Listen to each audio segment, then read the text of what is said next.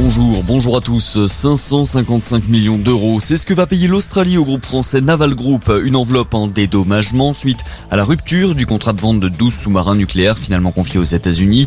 Cet accord est important parce qu'il va nous permettre de regarder vers l'avant, c'est ce qu'a déclaré Sébastien Lecornu, le ministre des Armées. Sur le front ukrainien, débloquer le port d'Odessa, c'est une des missions que l'Ukraine veut réussir dans son pays. Objectif, lever le blocus et ainsi permettre aux bateaux d'exporter des biens en provenance de l'Ukraine destination des pays qui en ont besoin. La France se dit prête à y participer. L'Elysée a déclaré qu'elle voulait que l'Ukraine sorte victorieuse de son conflit avec la Russie.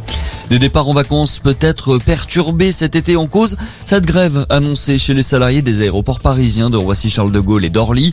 Déjà mobilisés il y a quelques jours pour réclamer des hausses de salaire, ils ont lancé un nouvel appel à la mobilisation à partir du 1er juillet prochain. Des négociations entre syndicats et patronat doivent démarrer la semaine prochaine.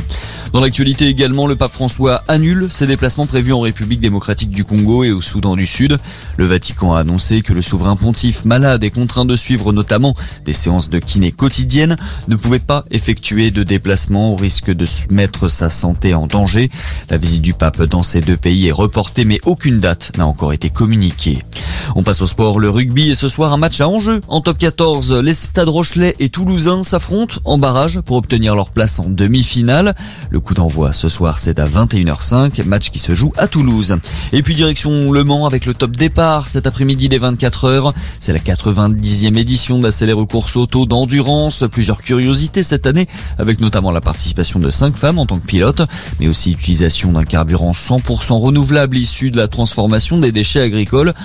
260 000 personnes devraient faire le déplacement pour suivre la course au plus près de la piste. Le top départ c'est à 16h cet après-midi. Voilà pour votre point sur l'actualité. On vous accompagne toute la journée.